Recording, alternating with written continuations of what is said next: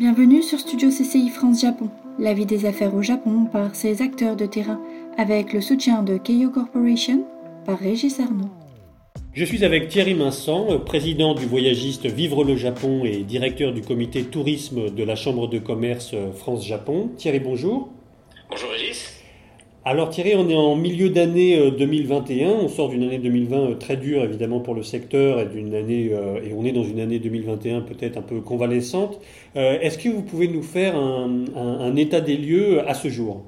Tout à fait. Bah, aujourd'hui, les, frontières restent fermées, à l'exception les frontières pour le pour rentrer au Japon, à l'exception bien sûr des Japonais, des résidents étrangers et, et, de tous ceux qui ont obtenu déjà de haute main euh, une accréditation pour les, pour les JO. Pour ceux qui vont euh, courir ces, ces jeux, euh, ce séjour au Japon va, va un peu ressembler à un parcours du combattant, car le gouvernement japonais a mis en place un contrôle très strict des, déplacements.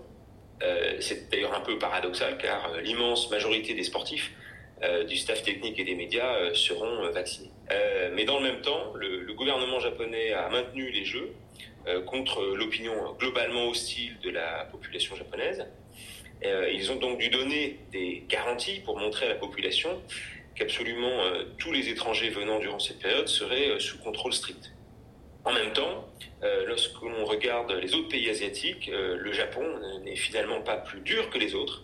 et finalement, compte tenu des frontières fermées dans le monde entier, on pourra peut-être se dire avec du recul que le maintien des Jeux, à cette époque si compliquée, est un bel exploit. Le fait que les Jeux aient lieu euh, permettra aussi de montrer que euh, montrer au monde que le Japon a tenu promesse et on peut faire confiance pour que l'organisation euh, en termes de qualité contribue à renforcer l'attractivité du Japon.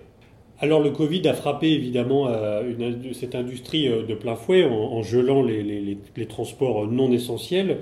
Euh, les transports non essentiels, justement, sont en train de repartir dans les pays qui, euh, qui se font euh, vacciner. On, l'observe aux États-Unis, on l'observe en Europe.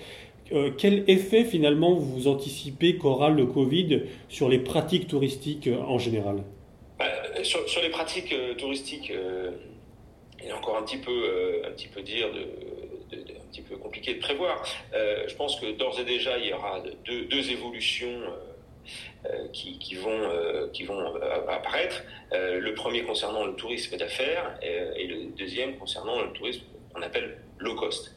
le tourisme d'affaires, parce qu'on a vu sur ces 12 ou 18 mois passés qu'on pouvait réaliser des gros deals ou des négociations importantes en visio. Donc on peut imaginer que les entreprises y voient là un moyen substantiel de faire des économies et peut-être aussi, dans certains cas, de, de soulager, je dirais, le, l'activité de, ces voyageurs euh, business, et puis le tourisme low cost, puisque finalement cette pandémie a, permis à certains de prendre conscience qu'on pouvait euh, peut-être trouver à côté de chez soi euh, ce qu'on allait au fond chercher ailleurs. Je pense, notamment au côté balnéaire. et donc, on verra là-dessus sans doute des évolutions. mais en même temps, on peut sans doute dire que le Japon sera peu impacté par ces évolutions. Euh, le tourisme d'affaires, par exemple, représente environ 5% du tourisme étranger au Japon, donc c'est relativement faible. Par contre, peut-être que le tourisme low cost, notamment en provenance de Chine et d'Asie du Sud-Est, qui peut représenter euh, jusqu'à 20-25% euh, du tourisme étranger jusqu'en 2019, lui, cette, baisse pourra peut-être avoir des conséquences sur le tourisme étranger au Japon. Alors précisément, le gouvernement vient de réitérer son objectif de, 30 millions de, 60 millions de touristes pardon, à l'objectif 2030. Le Covid a fauché un peu en plein vol une industrie qui était en, croissance exponentielle depuis, euh, depuis 2012. Euh, quelle est la carte à jouer du Japon euh, après le Covid? Quel type de tourisme vous, vous anticipez fleurira au Japon? Je pense que d'abord, on peut dire que le, Japon a une, force, c'est qu'il attire euh, des publics euh, très différents euh, pour des centres d'intérêt très variés. Que ce soit le public de, de, familles qui vont venir pour la culture, que ce soit sous l'angle traditionnel ou, plutôt plus moderne, que ce soit des, jeunes, que ce soit des gens qui viennent au Japon pour faire du, outdoor. Donc le, Japon a, cette capacité à attirer manière très large et également pour toutes les bourses. Euh, et on voit bien que le, tourisme, euh, enfin que plutôt l'infrastructure hôtelière c'est renforcer des, je dirais, des deux côtés du scope, à la fois sur ce qu'on pourrait appeler des hébergements d'entrée de gamme, donc ce qui peut être, on va dire, trois étoiles, où il y a une offre maintenant très large, très abondante dans les grandes villes touristiques du Japon, mais également sur le secteur du luxe le secteur du haut de gamme, euh, où là, on a vu euh, le, paysage radicalement changer en cinq ans, surtout pour des villes comme Tokyo et Kyoto, où vous avez euh, de nombreuses grandes, grandes chaînes de, palaces qui ont investi. on pense au, Shangri-La, on pense Four Seasons, Ritz-Carlton, Aman Hotel. donc, toutes ces marques vont permettre d'attirer euh, une, clientèle euh, haut de gamme. donc, il est difficile de dire que le, Japon va se spécialiser sur tel ou tel tourisme. Je dirais au contraire, il aura sans doute cette capacité à accueillir un public très large.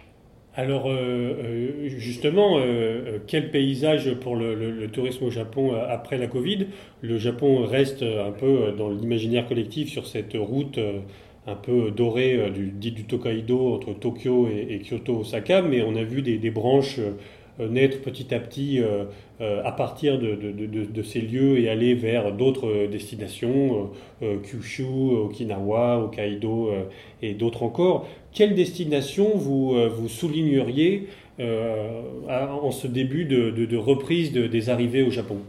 Bah, Vous avez raison, on voit que le Japon a de nombreux attraits, euh, naturels, que ce soit autour des montagnes, que ce soit autour euh, de la mer, et finalement, euh, sans s'éloigner déjà de cette fameuse route du Tokaido autour de Tokyo, Kyoto, Osaka, on peut assez facilement s'enfoncer entre guillemets dans les, dans les montagnes ou se retrouver en bord de mer. Donc, une, des villes qui déjà depuis de nombreuses années euh, voit sa, notoriété augmenter, c'est Takayama, parce que euh, on est euh, vraiment au cœur des Alpes japonaises, et de là, on peut très facilement effectuer des, sorties, des excursions, des randonnées à pied, à vélo, en voiture.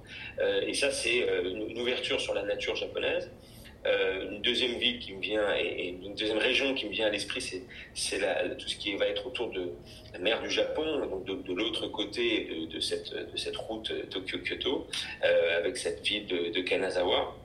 Et puis enfin, on peut aussi imaginer euh, que les gens, sans forcément quitter Tokyo, et là aussi pourront s'évader facilement dans les montagnes, dans ce qu'on appelle dans la région du Kanto, des montagnes comme Chichibu, où voilà, à, trois quarts d'heure de train, vous, avez des routes à vélo qui s'offrent à vous, et pourquoi pas même, lorsqu'il fait un peu chaud, aller tester le camping au Japon.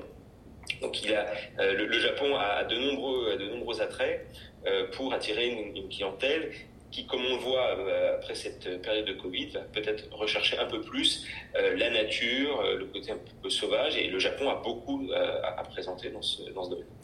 Est-ce que justement le caractère très, je n'ai pas envie de dire hétéro, exotique, parce que c'est un adjectif un peu frappé, un, peu, un, peu, un peu connoté, mais le Japon est quand même un, presque un univers parallèle, une société parallèle par rapport à beaucoup d'autres pays est-ce que cet aspect-là va pas euh, aider le Japon à garder sa, singularité dans un, paysage touristique euh, en fait euh, qui est plutôt en voie d'homogénéisation?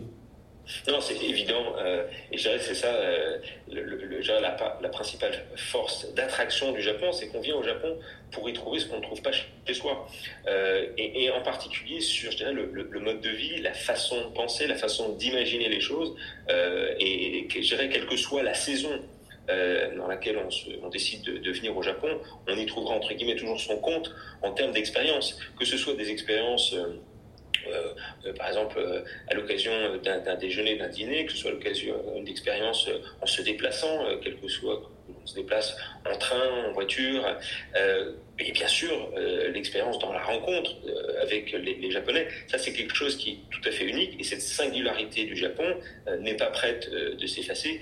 Bien au contraire, le Japon a, cette histoire qui font qu'ils conserveront leur, leur, leur, mode de vie entre guillemets aussi particulier. Euh, et, c'est ça qui aujourd'hui euh, fascine euh, encore une fois aussi bien les jeunes générations que ceux qui aujourd'hui ont l'âge et les moyens de, se déplacer partout dans le monde. Rien ne remplacera le Japon comme, comme destination. Juste pour terminer, on, peut, on voit d'ailleurs que dans, les différents sondages sur justement les destinations où les gens veulent retourner après cette, cette crise du Covid, le Japon comme Tokyo ressortent toujours dans le, dans le top 5 des différentes études. Thierry Vincent, merci beaucoup. À bientôt. Merci. C'était Studio CCI France Japon. À bientôt pour un nouvel épisode.